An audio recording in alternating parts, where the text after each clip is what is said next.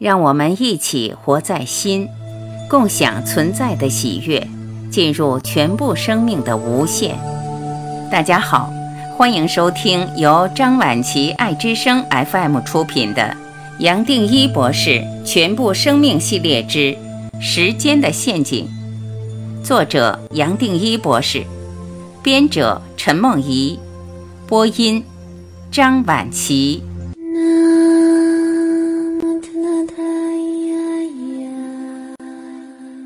十八，时间让人之所以为人。我在洛克菲勒大学最早的导师，除了科学研究之外，也是一位作家。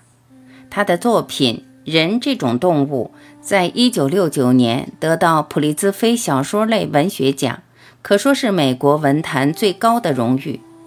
一位优秀的科学家能得到最高的文学奖。又带着欧陆深沉的关怀，当然备受瞩目。介绍他的书名，我想表达的则是人这种存在不过是一个完全不同的切入点。当初雷内杜巴斯谈的是，我们本来很人性，透过社会的架构，最宝贵的人性正在一点一滴失去。然而，从我的角度来看，无论是保留人性还是失去人性，都一样是制约，从来没有离开过时间的观念。也就是说，一切都是颠倒的，就连人性的特质也从来不是我们最终要追求的。我这本书要谈的是，就连时间最多也只是一个神经制造出来的作用，可以称为头脑的产物。也可以说是头脑的东西。说它是头脑的产物，要表达的是，这个世界最多也只是透过神经系统做了一个先后的排列所产生的。如果用电影来比喻，每个瞬间带来的画面是透过五官捕捉的，紧接着就像电影一格格画面往前或往后播放。越放越快，让我们感觉每个画面之间有连贯性，也就这样造出前面所谈的因果。就这样，透过神经的作用，把本来不存在的排列凝结成我们的世界，非但让我们再也走不出来，还带来一连串的痛苦、烦恼和失落。我认为最可惜的是，即使讲得这么明白。但很多朋友还可能认为很抽象，以为是清闲的人才有空探讨这样的主题。甚至有些朋友听到我这么解释，接下来的反应是：这些他都认同，但他要回到他的世界，还有更急迫的烦恼在等着他去处理。这种说法就像一个人在沙漠看到海市蜃楼的幻觉，为着眼前的骆驼和水。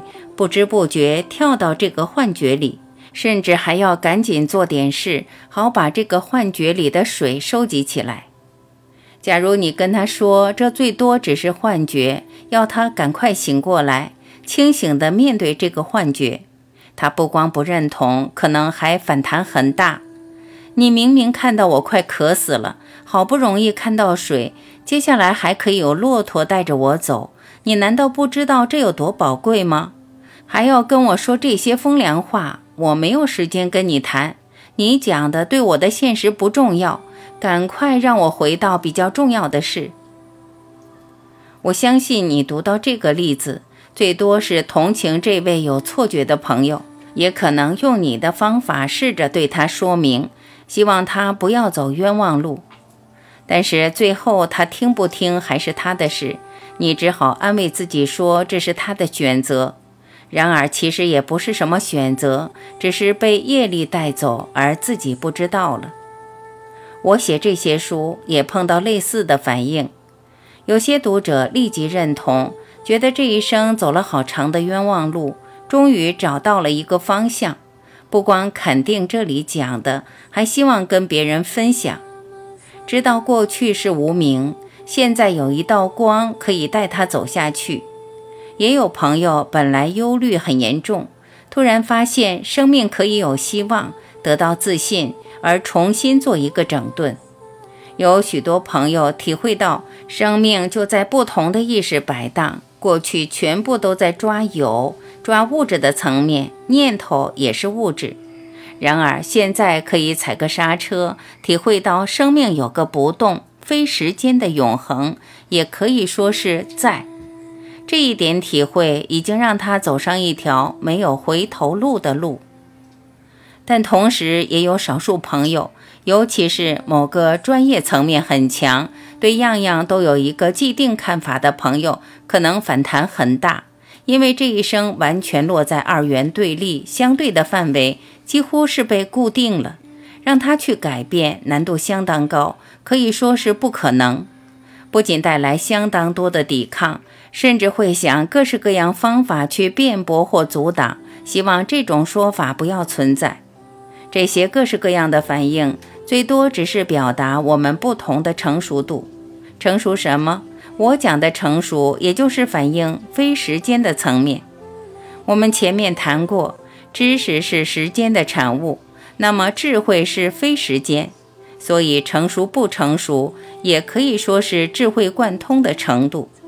而智慧最多也是在讲绝对，所以又回到前面所提到的。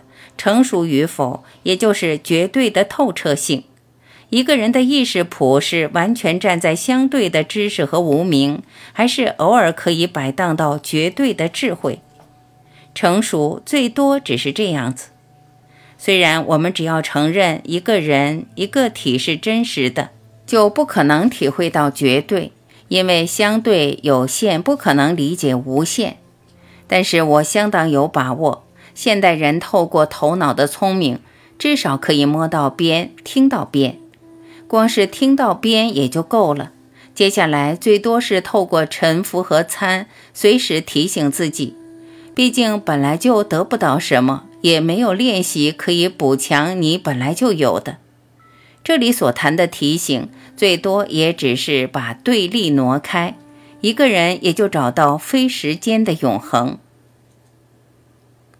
回到时间和人类的特质，我相信从这个角度切入，你也才会突然明白，当时我为什么在集体的失忆和落在地球要特别提到，一个人要解脱，不光是解脱肉体带来的个体我，还要解开历史和文化透过时间带来的制约。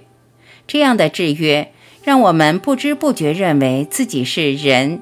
而且还有一个人的特质可谈。一个人只要把每一个瞬间交出来，老老实实交出来，不费力交出来，也就自然潜入非时间的永恒。在这非时间的状态，其实没有什么人、非人、众生、非众生好谈的，连一个念头都不会起伏，所以最多只能用沉默、宁静来表达他的领悟。